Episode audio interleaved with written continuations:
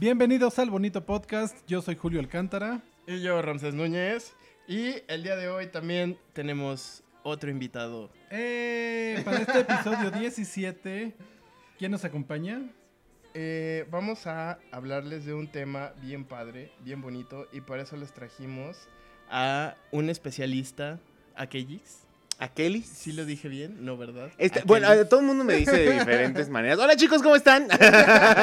Yo soy Akelis y este, sí, o sea, nació como como de Aquiles. Ajá. Entonces, según yo, iba a ser como Aquiles, una cosa así mamona, pero no lo fue al final. y después ya hay, gente que me dice Akelis o Akelis o Akelis, ah, como sea, la verdad es que... sí, la verdad es que cuando estaba leyéndolo era así de, ¿cómo se pronuncia? ¿Cómo se pronuncia? Le voy a preguntar antes de empezar y se me olvidó. Y platícanos eh, ¿Qué haces, Akelis? Pues yo soy escenógrafo egresado del Centro Nacional de las Artes aquí en la Ciudad de México. Este, y pues soy cosplayer. Eh, a mí me han dicho que ya de manera profesional, pero este, pues soy cosplayer. Me gusta mucho, eh, sí me gusta profesionalizar el cosplay, eso sí. Cuéntanos un poco de, a dónde has llevado esto eh, del cosplay. Pues mira, la primera vez que hice cosplay fue de manera, como yo creo que como todos, jugando y lo hice para la serie de conciertos que hubo de Zelda en el Auditorio Nacional. Y después de ahí, este, pues tuvo, tuvo muchísimo impacto el cosplay que hice, fue el, el School Kid y, me, impresionó porque la gente hacía, hacía, colas y hacía ruedas alrededor de mí para sacarse una foto, entonces me sentí muy, muy realizado como artista, porque aparte yo tenía, ese cosplay nació de una frustración que yo tuve en la universidad este, con una maestra así que no me dejó hacer lo que yo quería y, me frustré y fue como de no, y entonces dije, no, bueno, este, lo apliqué para el cosplay y de ahí empecé a hacer eh, mi primer traje, fue el School Kid, este, y me fui a concursar a la mole. Y en la mole gané el primer lugar eh, del concurso y el premio era un viaje a Nueva York, todo pagado a la Comic Con la verdad es que de los mejores premios. sí, pues, pues claro pues que sí. Este un viaje todo pagado y luego la Comic Con. Sí, o sea, era como. Aparte de yo no tenía ni visa ni nada y. Eh, me acuerdo que fui. Esta es una anécdota muy chida porque llegué con el cónsul el día de la, de la entrevista de la visa. Y les pedía a, a, los organizadores de la mole que me regalaran una carta donde decían que ellos me mandaban, ¿no? Y llegué y a la vitrina le pegué así la, la hoja al, al, cónsul, así de, oigan, me están mandando. Y el, el, cónsul me dijo, ah, bueno, sí, toma tu visa. Y yo, ¡eh! Entonces fue muy, la verdad es, y todo el mundo me decía, no, es que te van a pedir las, las perlas de la Virgen y tus, este, el testamento de tu abuela. Y así, yo así dije, no, bueno, pues, pues igual y no voy. Pero sí, eh, luego, luego me dieron la visa y me fui a Nueva York. Ay, qué padre. Ahora, eh, para los que no saben del tema, ¿nos puedes explicar qué es el cosplay? ¿O qué hace una persona que se dedica a hacer cosplay? Pues mira, yo como, como les digo lo veo de manera... Eh, lo trato de ver de manera profesional, aplicado a la carrera que yo estudié. Y el cosplay para mí es lo mismo que el vestuario teatral.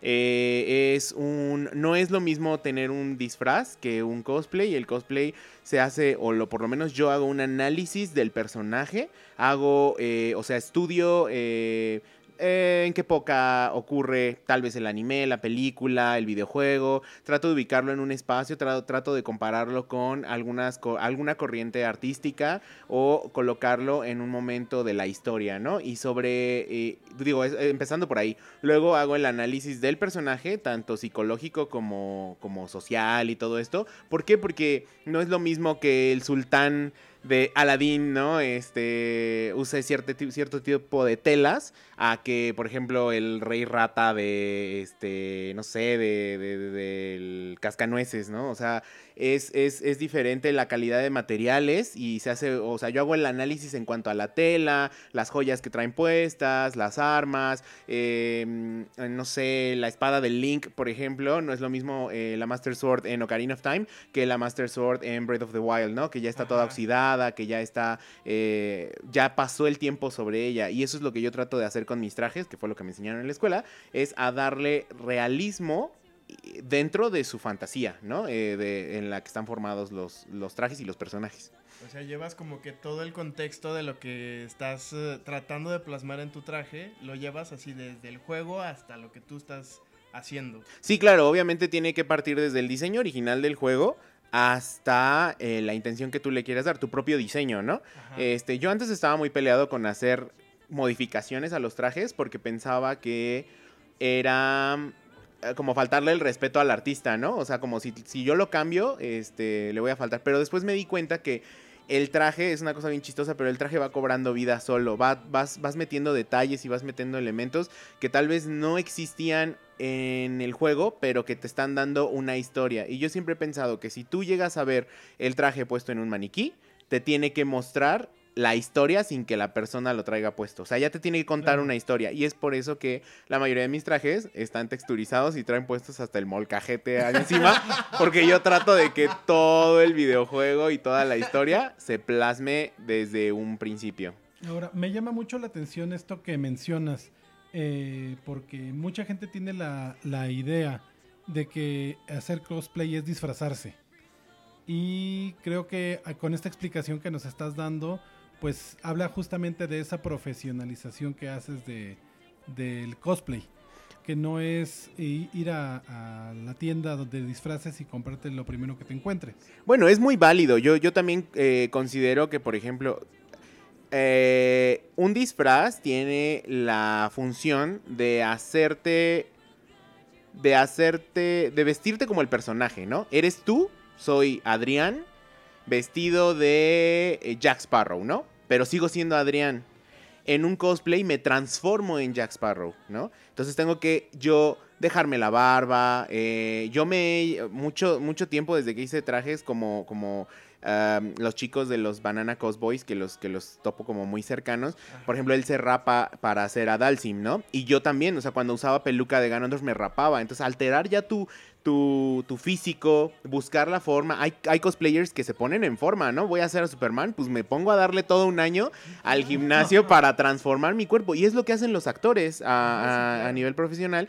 Todos se preparan, ¿no? Eh, Joaquín Phoenix bajó muchísimo de peso para hacer al Joker. Este, hay, hay quienes, o han subido de peso muchísimo, ¿no? Entonces trans- se transforman a ellos mismos este, para, para poder eh, representar este personaje. Y, el, y en un disfraz, no, en un disfraz es como tú, eres tú, eh, pretendiendo, no, no sé si pretendiendo ser, sino jugando a ser tal, tal personaje, ¿no? Este, y en un disfraz, pues no importa la tela, no importan los materiales, no, no, no importa que, que si eres Groot eh, sea una tela pintada de madera, ¿no? Eh, en el caso del cosplay, yo trato, por ejemplo, si se hace con goma eva, o hay gente que lo hace con fibra de vidrio, o hay gente que lo hace con la. Por ejemplo, el Skull Kid era madera real, la de sus piernas y sus brazos. Entonces, si yo voy a hacer a Groot, pues trato de imitar el- la textura de la, de la madera, ¿no? Ahí no importa que, que en, un, en un disfraz no importa que esté pintado, ¿no? Entonces, eh, eso es la, esa es la parte que yo distingo entre un disfraz y un cosplay. Yo he usado disfraces y, y la verdad es que es muy divertido y es menos compromiso y es menos, Menos este, estresante. menos estresante que traer un cosplay, porque también tienes que pensar que el cosplay eh, pues muchas veces un disfraz te lo pones y eres muy cómodo con el disfraz, ¿no? O sea, está, está hecho para... Se quita con velcro en la espalda o con un cierre. En un cosplay técnicamente estás atrapado en un armatoste que, que hasta que no acabe la convención no te lo puedes retirar, ¿no? Entonces, eh, yo eso es lo que a todos los que hacen armaduras, a todos los que hacen grandes, grandes, este trajes, ¿no? Con, con zancos, con extensiones de los brazos. La verdad es que les aplaudo y les admiro muchísimo porque yo ya lo he hecho en alguna ocasión. Hice a Calamity Ganon de, de, este, Breath of the Wild. Y sí, sí me costó muchísimo trabajo. Yo sudaba así, dije, voy a morir aquí adentro en algún momento. Va a caer así, ¿no? Y, y la verdad es que, pues sí, o sea, es, es un, lo considero como un un arte, ¿no? O sea, realmente es súper importante darle esa, esa validez a, a los trajes. Ok, y bueno, ahorita nos estás hablando de, de, de, pues cómo confeccionas el traje y todo lo que consideras. Pero también eh, eh, no sé si, bueno, no sé si esté correcta la pregunta, pero ¿qué tanto tienes que estar tú metido en el personaje al momento de tener un cosplay? O simplemente nada más es como traer el traje o cómo, cómo lo manejas tú. Pues justamente lo que te decía, o sea, yo considero Cuando tú traes un disfraz y vas a una fiesta o a un evento o a lo que sea, pues eres tú eh, con el traje puesto, ¿no? Soy Adrián con el traje puesto. eh. Pero cuando yo voy en cosplay, yo soy el personaje. Y entonces, eh, cuando estoy en personaje, Ganondorf ignora a la gente, los ve feo, no les habla, no, o sea, y eso es, y mucha gente, ay, bueno, pues es que es qué grosero, así, pero no, o sea, yo sí me meto en el papel y era lo que les decía, es profesionalizar esa parte, ¿no? Voy a ser, este, Sailor Moon, pues tengo que ser muy, muy linda, muy coqueta, muy, este, heroína, ¿no? Entonces, esa es la idea que, que sí tienes que meterte en el personaje. ¿Y cómo haces esa selección? ¿Cómo eliges el personaje que vas a interpretar eh, para poder hacer el cosplay? En mi caso, yo soy muy eh, pudoroso, tal vez, y, de repente sí tengo como, como todos, yo creo que en algún momento tenemos muchos prejuicios acerca de nuestro cuerpo, de nuestra, de nuestra altura, de nuestro tono de piel, de nuestro color de ojos, ¿no? Entonces, yo siempre trato de escoger personajes. Primero que nada, me tengo que identificar con ellos, mucho. O sea, sí tiene que ser porque voy a, representarlos, voy a, voy a darles vida. Esa sería la primera. Y luego eh, trato de eh, que mi complexión sea parecida a la del personaje. Si no es parecida al personaje, eh, se pueden modificar eh, dimensiones en el traje, ¿no? Pero hasta cierto punto. Por ejemplo, Skull Kid yo mido 1,70 y en ese tiempo pesaba como, no sé, como 70 kilos, ¿no? Y Skull Kid es un niño de un metro veinte, yo creo, y debe de pesar, no sé, como 50 kilos, ¿no? Entonces, lo que hice fue eh, hacer más grande todo. La Majora's Mask era más grande, los zapatos eran más grandes, el sombrero era más grande, y entonces, al hacer todo más grande, yo me veía chiquito en las fotos. Entonces era un gran Skull Kid, pero se veía proporcional, ¿no? Este, nunca he sido muy delgado, que digamos, siempre tenía una complexión como, como, como grande. Entonces, después, por ejemplo, de ese dije, bueno, ahora ya no me quiero ocultar en algo, en algo pequeño, ahora voy a hacer algo más grande. Pero entonces eh, opté por hacer algo como el triple de grande que yo, ¿no?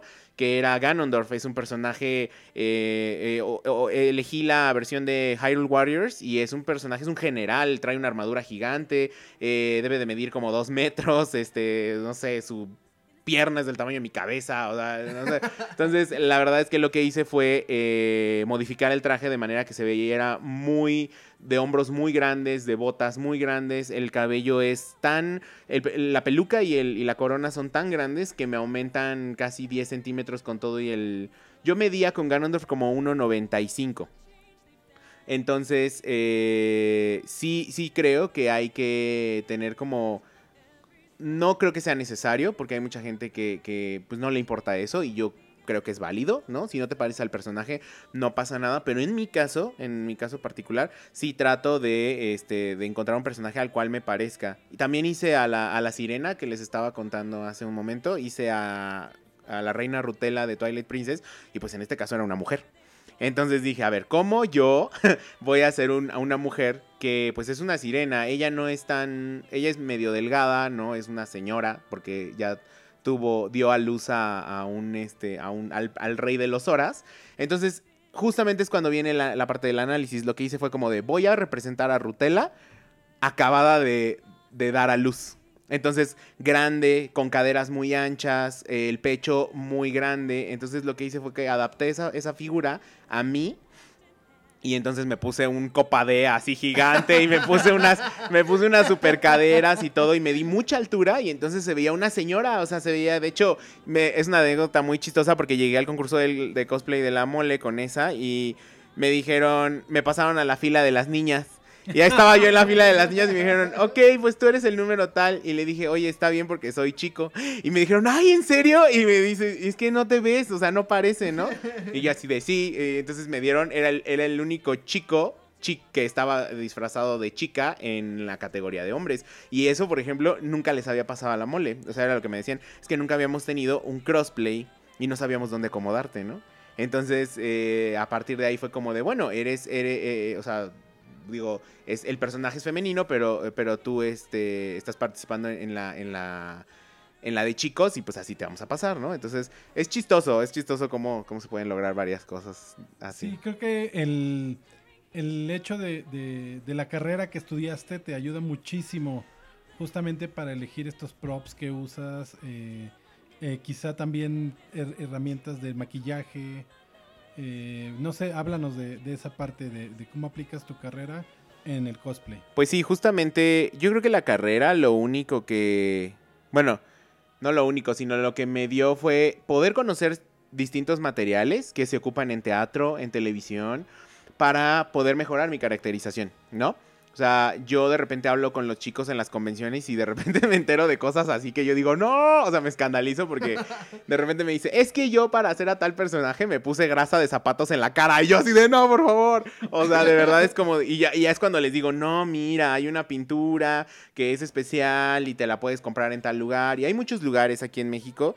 La verdad es que la cosa es buscarlos, ¿no? Hay pintura de agua, pintura de aceite, que es la que se pone con, eh, se tiene que sellar, ¿no? Eso es otra cosa. O sea, ese tipo de procesos eh, que desconoce la gente. Voy a meter un comercial, ¿puedo meter un comercial? Chicos, Nada más diles que nos patrocinen al final. Sí, claro.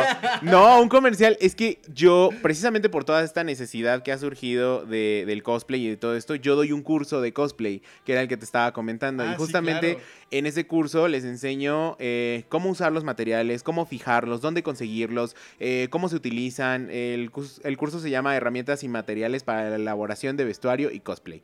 Entonces, lo que les enseño no es hacer un cosplay, sino a conocer todos los materiales, todo lo que a mí me enseñaron y todo lo que yo he, a, modo de, eh, de prueba y error, he ido solucionando. Eso es lo que les enseño en mi curso. Entonces, justamente por esta parte, porque mucha gente se acercaba y, oye, ¿dónde consigues esto? ¿Dónde consigues lo otro? ¿Con qué pegamento te pegas la peluca y con qué pegamento te pegas los prostéticos? O sea, ¿y de dónde lo sacas? ¿Y de qué material? ¿no? Entonces, eso es lo que les, les puedo enseñar. Y en cuanto a los props, en cuanto a los props, este, pues también los elaboro yo y hay, hay, igual uso la misma técnica, ¿no? O sea, como lo que te decía, si la espada eh, está oxidada, si no está oxidada, si está golpeada, si no está golpeada, eh, si es de hueso, si es de madera, si es de fuego, ¿no? O sea, buscas los materiales y ahí es cuando te empiezas a meter ya con resinas, con LEDs, con, eh, bueno, mi, mi- mi principal material, mi, mi materia prima es la goma eva. Es lo que más utilizo porque es lo más fácil. Yo de verdad le, le aplaudo a la gente que utiliza fibra de vidrio porque yo la odio con todas mis fuerzas. Yo no podría hacer una armadura de fibra de vidrio. Es pesada, es muy molesta y eh, para mí es difícil de hacer. Hay gente que hace cosas maravillosas con la fibra de vidrio. Pero yo de verdad encontré mi consuelo y mi, y mi, y- y mi manera creativa de resolver con goma eva, que creo que es lo más eh, fácil, barato y práctico. Ok, acabas de tocar hace un momento un tema que, que, eh, la verdad no se me había ocurrido, pero qué bueno que sucedió. Porque sí me gustaría que nos explicaras eh, un poco más del crossplay. Eh, según yo tenía entendido que es cuando transformas a un personaje que es de un, eh, por ejemplo, una chica, lo traspasas a, a su versión en chico o viceversa. Pero eh, esto también aplica, por ejemplo, si eres chico y haces a, a un personaje femenino o viceversa. No, es que ahí, ahí es, más bien te estás conformando. Bueno, según yo, como lo tengo entendido también, el crossplay es hacer tu chico a Sailor Moon. Eh, pero es, eres Sailor Moon, chica, Ah. ¿no? Y el gender bender es cuando tú transformas Sailor Moon en chico, Claro. ¿no? Ajá. Que sería sereno, moreno. ¿No? O sea, ahí es, ahí es como, por ejemplo, hacer a, justamente, ¿no? A Zelda en versión príncipe, ¿no? O, Ajá. o- o ahora que, se- como decía, que se puso muy de moda eh, Frozen, había versiones de, de Elsa en, en chico, ¿no? Entonces, eso es un gender bender. Pero si yo quiero hacer a Elsa en, en chica, entonces es un crossplay. Estás haciendo tu chico un cosplay de, de chica y, y manteniendo el género, ¿no? Ahí entraríamos en muchos detalles, pero bueno, hay muchos tipos de cosplay. También están los, eh, los furries, por ejemplo, que es elegir a un, a un personaje que es un pelu bueno, un animal, un peluche, ¿no? Este, y hay de esos hay como de Pokémon hay un muchos, este, o algunos lobos, o ah, vi uno que me gustó mucho, Amaterasu de, de Okami, también, Ah, ajá, sí. o sea, entonces, esos, por ejemplo, serían, bueno, yo los considero como furros, o como furries, o como botargas, ¿no? Este, am, también está en los que solo hacen sexy cosplay, por ejemplo, Este, y el sexy cosplay es tomar a um, la princesa Leia y hacerla en. sin que sea la de la de Java de Hot que está encadenada, sino su versión normal, pero en sexy, ¿no? Que sería como, pues, hacerle más corta la falda, eh, enseñar un poquito más de busto en el caso de las chicas. En el caso de los chicos, este, no sé, por ejemplo, un Han Solo que esté este, con la camisa abierta, ¿no? Con, con pantalones más cortos. No lo sé, pero ese es como. O sea, ese es, eh, por ejemplo, Jessica Nigiri tiende a hacer muchísimo de ese tipo de cosplay. Y también lo considero como una vertiente del cosplay, ¿no? Están las armaduras, están eh, los que solamente son de pura tela, eh, que eso, eso, ese tipo de, cosplay lo, lo califican en, los concursos a los que he ido. O sea, entras en la... En el concurso en la categoría de armaduras, categoría de costura y categoría de este mm, efectos especiales.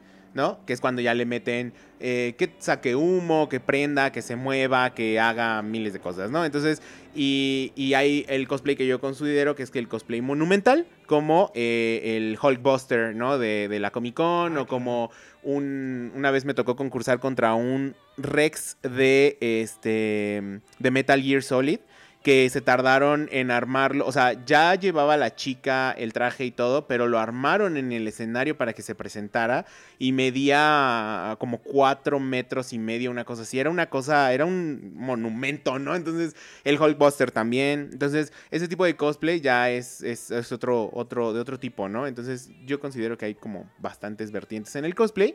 Este, y, y, pues digo, trato de abarcarlas todas. Hasta ahorita ahí voy. y hace rato mencionabas que das un curso. Ajá. Ok, si yo quisiera em, iniciarme dentro del cosplay, eh, bueno, ¿qué se necesita? Eh, ¿Cómo se empieza? Yo creo que lo único que necesitas son ganas y tener disposición a hacerlo. Porque no es difícil. Eh, bueno, para mí se me hace, yo que he dado clases y que he visto cómo los chicos de repente se creen como, como de, wow, no puedo creer que haya hecho esto, o ya vi, ya pinté esto, o sea, solo es cuestión de prestar atención, yo creo que todo ese, todo ese tipo de cosas se aprende. Y hay quienes lo aprenden por YouTube, hay quienes lo aprenden porque lo ven, hay quienes lo aprenden solitos y hay quienes toman cursos. Entonces, la verdad es que no creo que necesites más que disposición. Sí se necesita Sí, esto es como algo importante de saber. El cosplay es caro. O sea, eh, hacer cosplay no es barato, ¿no? No es gratis. Dependiendo de la calidad de cosplay que quieras sacar. Porque hay tela que te cuesta 200 pesos el metro. O sea, de verdad. Y es, y es impresionante cómo para una capa necesitas 6, ¿no? O sea, para hacer, para hacer la capa de Doctor Strange yo ocupé 6 metros de, tela, ¿no? Y la de arriba era una imitación gamuza y la de abajo era una de cortina era como una... porque tenía los, los cuadraditos así como yo los necesitaba. Y imagínate, son 6 de afuera y 6 del interior, ya son 12 y, cuesta 200 pesos el metro. Pues entonces ahí ya se... O sea, ya nada más en tela, ni siquiera has comprado nada más más que la capa, ¿no? Entonces... Eh, muchas veces, eh, ah, obviamente hay que comprar herramientas, están eh, cautines, este, pistolas de calor, principalmente para termoformar la goma eva necesitas una pistola de calor, este, pegamentos, también pegamentos este, de contacto, em, la goma Eva, que no es tampoco muy, este, o sea, es barata, pero, y es, vienen muy grandes los rollos, pero a final de cuentas, o sea, sí es una pequeña inversión, ¿no? O sea, yo, yo le había dicho, cuando hice a Ganondorf, me, más o menos, había, me gasté como unos 13 mil pesos en, en hacerlo. Y ahorita en el Mario, no quiero contar, pero paré. yo paré de contar cuando llegué como a los 20. O sea, porque Mario, Mario para mí ha, tenido muchísimo trabajo en material, en pintura, en traslados. O sea, si lo quieres trasladar, eh, necesitas una maleta gigante y pagar equipaje extra. O sea, de verdad es una cosa eh, que, que de repente cuando te invitan a las convenciones, y, les y te preguntan, oye, ¿cobras algo? Pues claro que cobro, porque ¿cómo lo voy a llevar allá, no? Hay que darle, hay que darle mantenimiento al, traje, hay que eh, moverlo, ¿no? Y, y, eso es algo que yo les recomiendo mucho, aprendan a cobrar su trabajo. porque a, final de cuentas es trabajo, o sea, son horas de, estar sentado, dicen horas nalga, ¿no? que son las horas que te dedicas sentado a, a estar haciendo lo mismo. Y, todavía, o sea, todo, aparte de eso, todo el material. Y nadie piensa en que, en la luz que estás gastando. O sea, de verdad es una cosa, es un trabajo, es un trabajo, es un, es un arte, ¿no? Entonces, si cuando, cuando los inviten a convenciones, cuando, o sea, está padre eh, que les ofrezcan la mesa de prints, ¿no? Este, porque ahí puedes recuperar algo, pero si, si la convención les da la oportunidad, invito a la gente que hace convenciones a que de verdad le den ese valor a los cosplayers, porque es un trabajo, es un gran trabajo, ¿no? Y, y muchas veces eh, el cosplayer... Eh, muchas de las chicas, muchos de los chicos que ya tienen muchos seguidores, pues su evento jala muchísimo más, ¿no? Entonces eh, nos podemos dedicar a hacer este, menciones en, redes sociales, el, mismo hecho de que la gente se saque, de que su público se saque fotos con los cosplayers, pues también jala mucha gente. Entonces, este, sí los invito a, eh, a, saber cobrar eh, lo que hacen. No, no es así súper exagerado ni nada, o sea, simplemente lo justo, ¿no? O sea, ah, pues me voy a gastar tanto de comidas, voy a irme en tal transporte, voy a gastar, o sea, voy a, que, por lo menos sea, ha visto como un trabajo. Eso es, eso es algo que es importante cambiar esa percepción del cosplay, ¿no? Porque en Estados Unidos está visto como un trabajo. O sea, la gente lo respeta. Y, en las mismas convenciones la gente te respeta, te, te, piden, en Estados Unidos te piden permiso, así como de, no se te acercan un metro y llegan y te dicen, oye, ¿te puedo sacar una foto? ¿Puedo tomarme un video contigo? ¿Puedo acercarme? ¿De qué material está hecho? O sea, es muy respetuoso. Las veces que he viajado a Estados Unidos, la verdad es que nunca, nunca, nunca he tenido una mala experiencia. Una vez una chica rozó contra mí traía un cosplay y de verdad se paró y se súper apenada y me dijo, oye, lo siento muchísimo, no se dañó, este, y yo así de wow, o sea, mm, o sea, sabe lo que cuesta, ¿no? Y, hay una cultura eh, hacia el cosplay en, en, fuera de México que, está muy marcada, ¿no? Eh, de verdad es un, lo, lo, lo aplauden mucho, ¿no? Este, la verdad es que e, eso, eso creo que nos hace falta mucho. Ahora, este, una cuestión que creo que también es importante resaltar es justo lo que, lo que comentas de los concursos. Eh, en tu experiencia, ¿cómo ha sido eh, participar en los concursos? Eh, no sé, ¿nos podrías contar más acerca de esto? Sí, claro. mi primer concurso, como les decía, fue en la mole. Y yo me sentí muy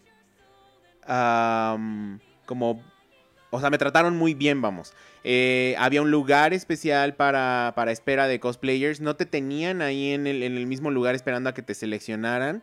Este, en el backstage siempre fue como. La verdad es que yo yo quiero mucho a los organizadores de la mole porque ellos fueron como mis padrinos en el cosplay, ¿no? Siempre les he dicho a, Elías y a, Vero, siempre les he dicho, es que ustedes, al ingeniero Septiembre, siempre les he dicho, es que ustedes son mis padrinos, ¿no? Este, pero la verdad es que siempre, o sea, necesitas agua o necesitas algo, o, sea, la verdad es que siempre se me ha tratado muy bien en, la mole, que son los, los primeros que, a los que fui. Este, hay otros concursos a los que he ido que desgraciadamente eh, ni aire acondicionado hay y eso es algo que, tienen que entender. O sea, traemos puesto hasta... O sea, de verdad es como si, si trajeras el traje de esquimal adentro de la convención, ¿no? Entonces, eh, sí hay lugares que ni, aire acondicionado tienen, no tienen lugar para que se cambien los cosplayers, este, te sacan de los baños o te mandan a los baños a cambiarte y no, es lo que te digo, no lo ven como algo profesional, ¿no? Sí debe de haber un área de cosplay, sí debe de haber un lugar donde los cosplayers se puedan eh, cambiar, se puedan caracterizar, este, y, y que puedan, o sea, tener una experiencia grata, ¿no? O sea, a final de cuentas es parte del evento y todo esto. Y eso es justamente pues lo que yo encontré allá, ¿no? O sea, cuando yo fui a, Nueva York tienen el, el, cosplay room, donde están todos los cosplayers, donde pueden entrar todos sus este sus acompañantes, donde hay sillas, hay agüitas por todos lados, porque saben que se hay un área exclusiva para sacarse fotografías, los jueces hacen un prejueceo dentro de ese lugar y luego te invitan a que, o sea, te dicen, te hacen citas y te dicen, no sé, a las es como ¿Cómo, ¿Cómo le llaman? First come, first served, una cosa así. Que es que el primero que llega, el primero que, pasa, ¿no? Entonces, si tú llegaste tarde, te dan un horario y te dicen regresa a la una para que te hagamos tu prejueceo. Mientras no, no, no necesitamos que estés aquí esperando, ¿no? Entonces, está como muy bien organizado. Y, y, a la hora de que te pasan, también en el concurso, saben, ¿no? Que tienen tiempo. Hay un buen de gente cuidándote. Todos te agarran así del bracito. Aparte, es como de, ¿te puedo agarrar del brazo? Es que vas a subir unas escaleras y no se ve nada. O sea, de verdad, todos te ayudan. Es súper, súper. A mí ese trato es como, como wow, ¿no? Entonces, para los concursos, sí, sí, este sí he tenido muy buenas experiencias aquí, pero he tenido eh, grandes, grandes experiencias eh, fuera, ¿no? O sea, fuera de la mole también he tenido muy buenas experiencias. Y, este, y algunas malas, pero creo que han sido más las buenas. sí. Ok. Eh, justo estando en, en, convención y sobre todo eh, abajo del escenario de en donde se hacen los concursos, eh, ocurren un montón de, de, de, situaciones que para ustedes supongo que, que es algo estresante. Entonces, eh, tú como cosplayer, ¿qué le podrías recomendar a la gente que disfruta del trabajo que ustedes hacen? O, o, sí, pues qué recomendaciones les dan como para los do's y don'ts para la gente que está en la convención. O sea, ¿qué puede hacer y qué no puede hacer con una persona que está haciendo cosplay? Pues primero que nada, eh, como les digo, tienen que verlo como algo profesional, ¿no? O sea, tú si te encuentras a Johnny Depp vestido de, de, de, de, Jack Sparrow, no vas y le aplastas todo el traje, ¿no? O sea, tal vez sí. Pero aquí la idea es como mantenerse a raya en cuanto a saber y entender que esto costó. Que lo que traigo puesto costó, ¿no? que se puede romper porque no es una armadura de metal. Está pretendiendo ser metal, pero no es metal, ¿no? Entonces, eh, son muchísimas horas. Hay que tenerle mucho respeto a todos los cosplayers. En, en, en, y no nada más a las chicas, ¿no? O sea, a los, a los chicos también. Las chicas luego hacen este tipo de cosplay, sexy cosplay o el que hagan. Y eso no le da derecho a la gente a decirles nada o así. O sea, es parte de un... Hay que ser como muy respetuosos. Es un vestuario, ¿no? Entonces... Eh, yo creo que hay que tener mucho, mucho cuidado. Saber que si hay un cosplayer cerca, bueno, pues igual y si me pega con algo, pues no se está dando cuenta porque no ve más allá de, de 10 centímetros. A mí cuando, a mí me pasa, ¿no? Yo me quito, yo uso lentes, yo me quito los lentes y me pongo pupilentes. O sea, me vuelvo un topo, así cuando me pongo y me ves en Mario muy seguro de mí mismo y puedo morir en cualquier momento porque no veo nada. O sea, de verdad es una cosa. Y aparte traer pupilentes, si alguna vez se han puesto pupilentes, pues después de eh, dos horas ya, o sea, empieza como a molestar, ¿no? Entonces la verdad es que eso, imagínense así, pupilentes, pelucas, maquillaje, eh, a las chicas tacones o, o plataformas, o sea, y obviamente a veces eh, el cosplayer es humano, ¿no? Entonces, de repente, pues ya está cansado y, le pides una foto y te dice, no, por favor, al rato, y se enojan con él y es como de, entiende, por favor, ¿no? O sea, y, y a mí me ha pasado, a mí me pasaba con el Skull Kid la primera vez que me lo puse que yo ya no podía respirar, o sea... De, de, porque traía la máscara puesta y no había por dónde. Yo le puse dos agujeritos y bye. O sea, entonces les decía, me volteaba yo por respeto al personaje, me volteaba y les decía, denme un segundito en lo que vuelvo a agarrar a, a aire, tomo agua, todo esto y regreso. Y es, un, es una cosa que se siente padrísima, pero realmente hay que pensar que el que está usando el cosplay o la que está usando el cosplay, pues es un ser humano, ¿no? Y entonces necesita tener su espacio, necesita tener este, un momento y lo, hace con, lo hacemos, yo creo, todos este, con mucho cariño y con mucho, mucha ilusión, pero sí hay que, hay que entender eso, ¿no? Yo que estoy este, eh, abajo y que estoy viendo a mi cosplayer, pues le tengo que pedir, o sea, me tengo que acercar y tengo que pedirle, oye, te puedo sacar una foto, oye, me puedo, te admiro mucho, este, cómo lo hiciste, ¿no? Y no llegar y tocar así, ¡ah! ¿De qué está hecho? ¿No? O sea, no sabes si es frágil, no sabes cuántas horas de trabajo y cuánto dinero costó, ¿no? Entonces creo que nada más es respeto, no hay más. Bueno, ya nos hablaste que hiciste eh, varios personajes, pero a mí me intriga saber cuál ha sido hasta ahora tu favorito o cuál es así el que, el que más te gusta hacer. Pues es, es difícil. es difícil porque cuando hice a Skull Kid lo amaba. Y yo dije, nunca voy a ser un personaje. O sea, y es cuando esta frustración del artista, ¿no? Así de nunca en la vida voy a poder hacer algo como esto, ¿no? Y de repente llegó Ganondorf y wow, así me sentía yo el más malvado y el más poderoso. Y las chicas me...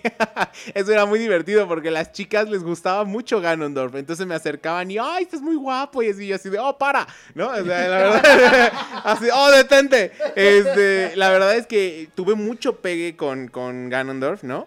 Y luego, eh, Rutella fue un personaje que para mí, cuando yo empecé, yo tengo una creencia, este, eh, en, eh, como, como, ¿cómo se le, como espiritual, vamos.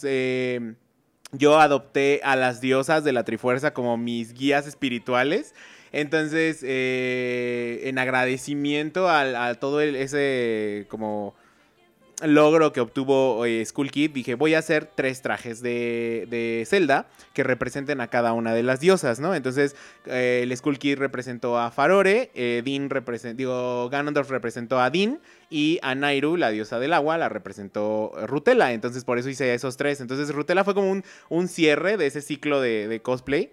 Este, y fue para mí, o sea, ese fue, fue, fue para mí. Me encantó ser muy alto y, y tener, o sea, la verdad es que se, eh, se va a escuchar muy raro, pero, o sea, tener cuerpo de, chica fue muy extraño, ¿no? Desde la primera vez y, era muy divertido, o sea, era muy padre, me sentía bien, eh, no lo sé, estuvo muy, muy, muy padre ese cosplay. Luego, eh, ay, de ahí dejé de hacer cosplay un ratito.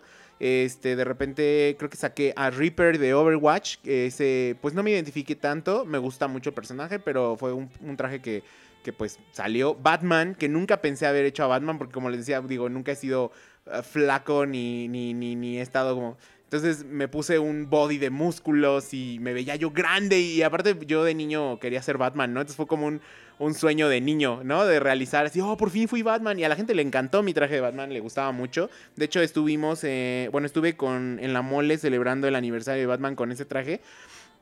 Y la verdad es, es otro sentimiento porque los niños se te acercan muy, muy emocionados y, y- te sacas fotos con ellos. Entonces, e- ese fue como otra faceta. Cada faceta de mi vida ha sido como representada con un cosplay y eso está bien padre. Este, luego vino Doctor Strange y, y también por primera vez, bueno, después de Batman era, a Batman lo veo como más oscuro, ¿no? Más malvado. Este, pero llegó Doctor Strange y fue otra faceta también muy, muy padre. Este, me dejé barba de candado. Entonces era yo como, como AJ de los Backstreet Boys.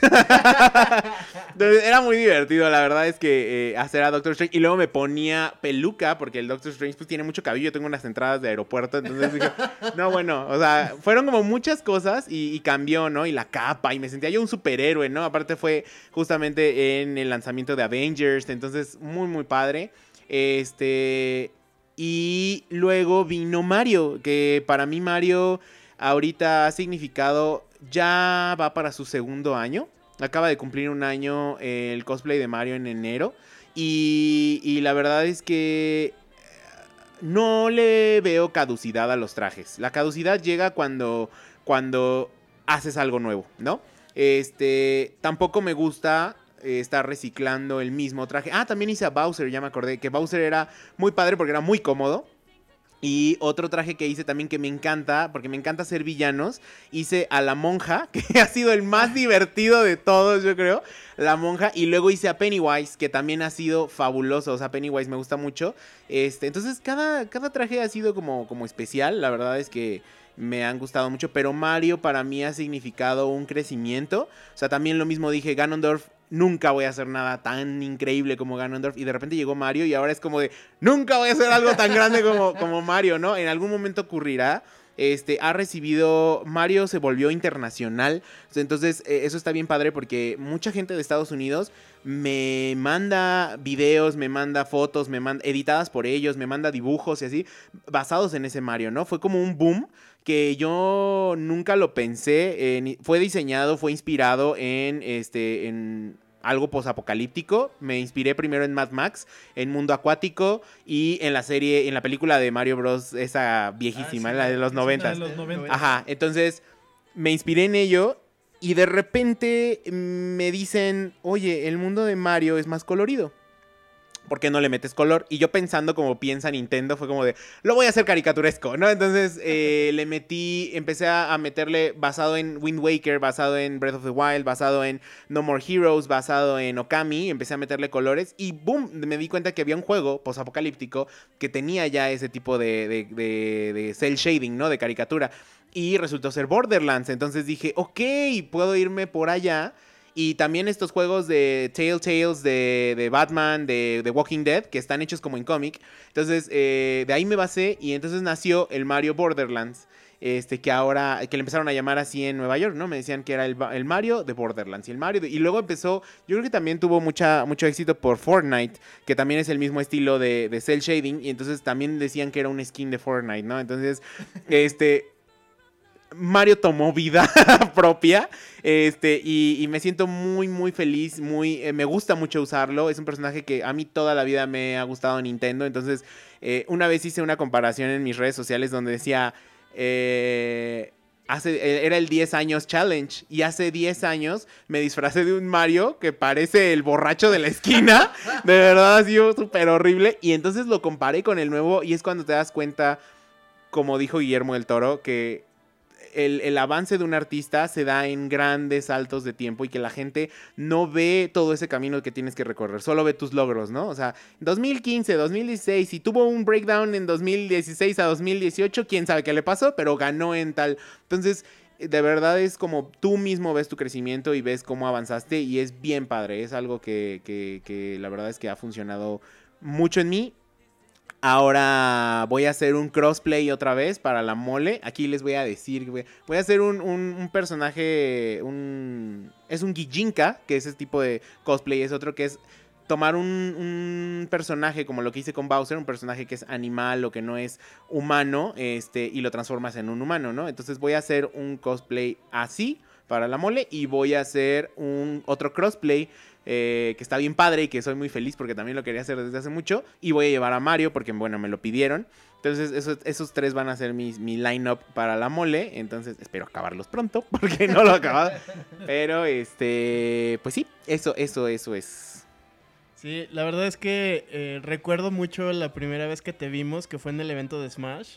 Mm. Traías justo al Mario y, y, fue algo impresionante, porque de hecho íbamos subiendo las escaleras y lo primero que nos encontramos fue a tu cosplay de Mario y fue así, wow. Y todavía, y todavía esa era la versión, ni siquiera existía Yoshi, por ejemplo. ¿O ya existía ah, Yoshi? No, no, existía Yoshi. No, porque hasta, creo que fue un par de meses después que, subiste al Yoshi que, se mueve y todo. Sí. está increíble. Sí, pues como te digo, fue una evolución. O sea, hay una evolución que tomó dos años. O sea, es lo que les digo. Luego me preguntan, oye, un cosplay, hazme un cosplay, ¿no? Y yo así de, bueno, sí va a requerir tiempo, ¿no?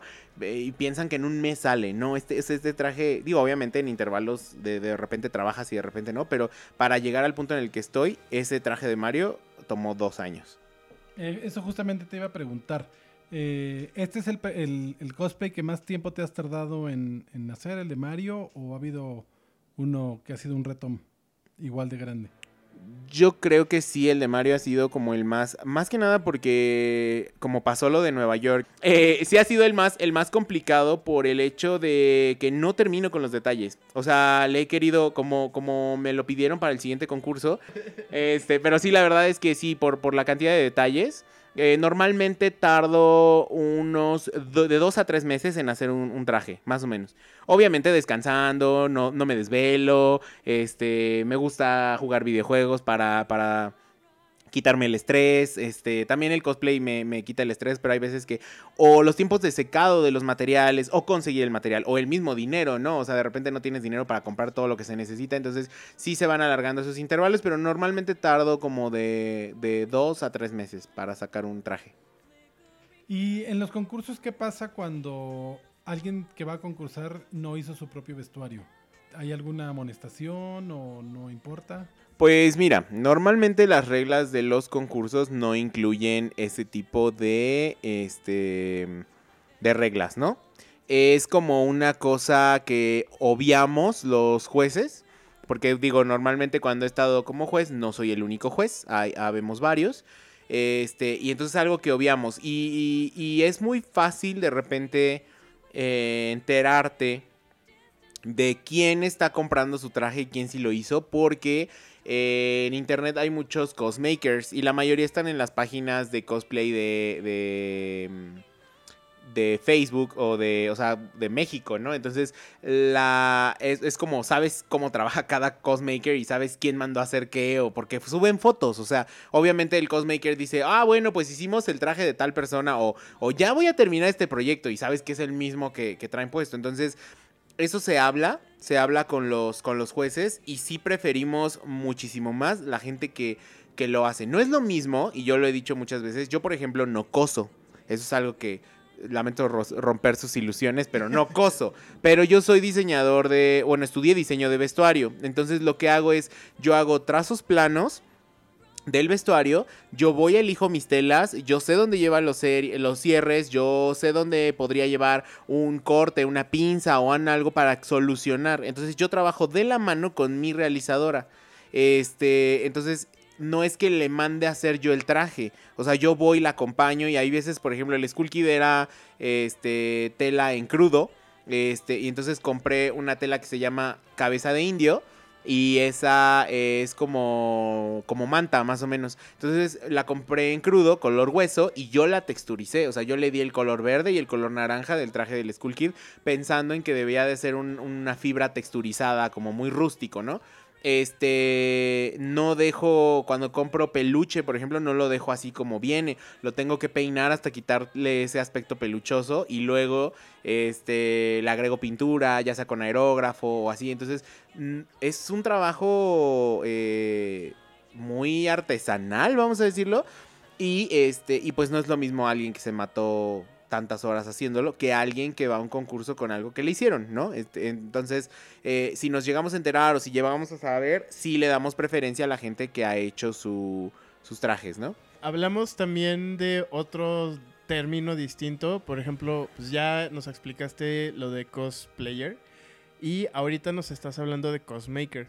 Entonces, eh, nada más resumiendo, el cosmaker es la persona que confecciona eh, ya sea todo o partes del, del cosplayer o hasta dónde llega el trabajo de un, de un cosmaker. Ah, según yo tengo entendido, el cosmaker es el que te hace un cosplay. Bueno, eso es como yo lo veo. Y hay prop maker, que son los únicos, ellos nada más hacen props. O sea, si yo ya tengo mi cosplay y quiero mi espada de Link, pues entonces lo mando a hacer con un prop maker, ¿no? O un arma, o un báculo, o una tiara, o una... O sea, el prop maker hay, hay diferente, porque también hay, hay prop maker, bueno, hay cosmakers que no cosen y se dedican solamente a hacer props, ¿no? Entonces esos son los, los prop makers, ¿no? Este, y, te lo, y te lo pueden hacer en miles de materiales, ellos igual son los que utilizan la fibra de vidrio y así, entonces no lo sé, yo como, como te digo, como diseñador trato de, de y, y- artista plástico trato de, de hacer lo que yo puedo. Lo que yo no puedo, entonces eh, me enseñaron a delegar, ¿no? Entonces, lo que no puedas hacer, eh, si lo necesitas hacer, consigues a alguien que lo haga, ¿no? Este, y muchas veces eh, la gente ahí hay una discusión como muy grande, ¿no? Si le dan crédito o no le dan crédito al, al, al prop maker o al cosmaker. Yo, por ejemplo, eh, el crédito que les doy es que yo obviamente le estoy pagando, ¿no? Le estoy pagando a la, a la persona por su trabajo. Entonces, eh, en este caso, si el prop maker o el cosmaker me lo pide, yo le doy su crédito. Si no me lo pide, pues es como...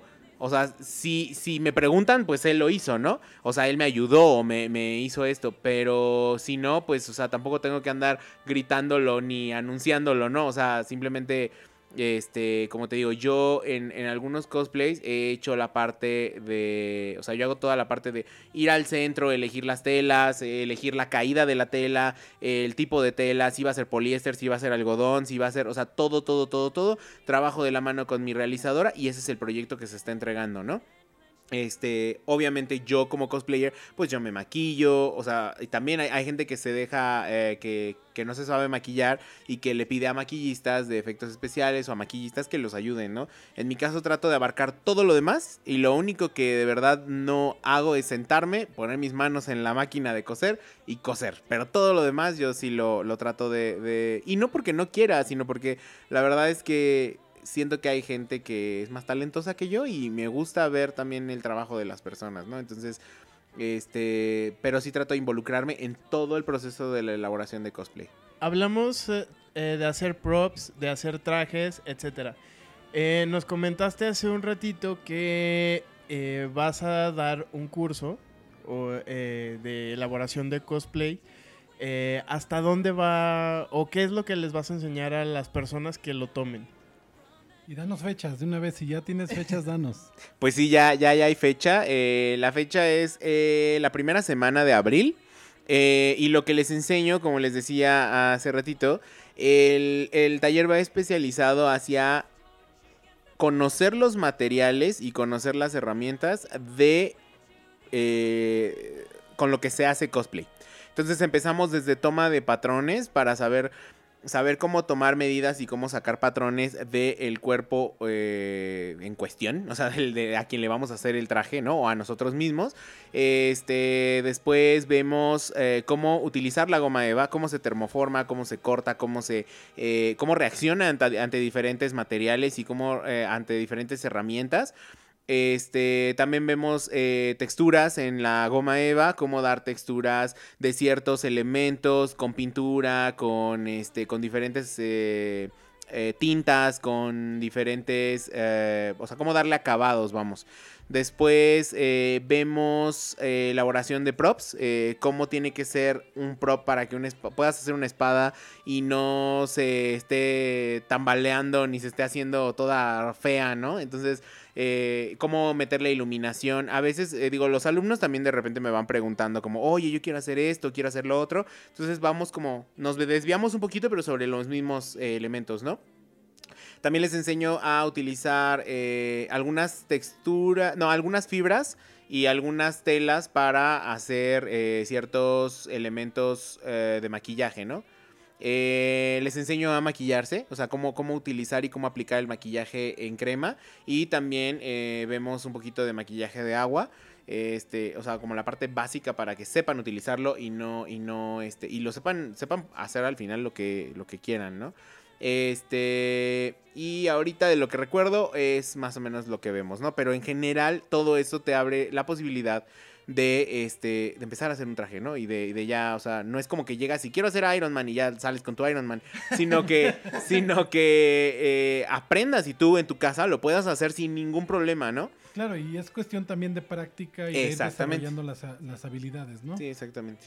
Bueno, pues bonita gente que nos escucha, ya sabe, si usted quiere adentrarse al mundo del cosplay, ya tiene, eh, creo que hasta ahora la mejor este, opción que puede encontrar en la Ciudad de México.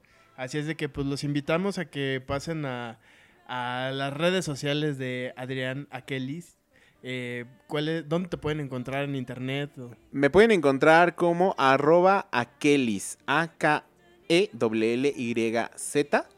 Akelis. De todos modos, en los comentarios vamos a dejar el dato. Creo que es más fácil tomarlo de ahí. Sí, y este, así estoy en Facebook, ahí estoy en Instagram. Eh, me pueden mandar mensaje por Instagram, por Facebook. Este, también tengo TikTok. Este, y, Twitter. Entonces, pero todos lados me encuentran como Akelis. A-K-E-L-L-Y-Z. Te agradecemos la visita. Ah, muchas gracias por la invitación. Y pues eh, esperamos verte en la mole. Saludarnos por allá. Y pues eh, a nosotros, ¿en dónde nos pueden encontrar? En Facebook estamos como El Bonito Podcast. En Instagram y en Twitter estamos como Bonito Podcast. Y nos encuentran en Spotify, en eh, Google Podcast, Apple Podcast y todo lo que termine en podcast. Y yo soy Julio Alcántara. Yo soy Akelis. Y yo, Ramses Núñez. Adiós.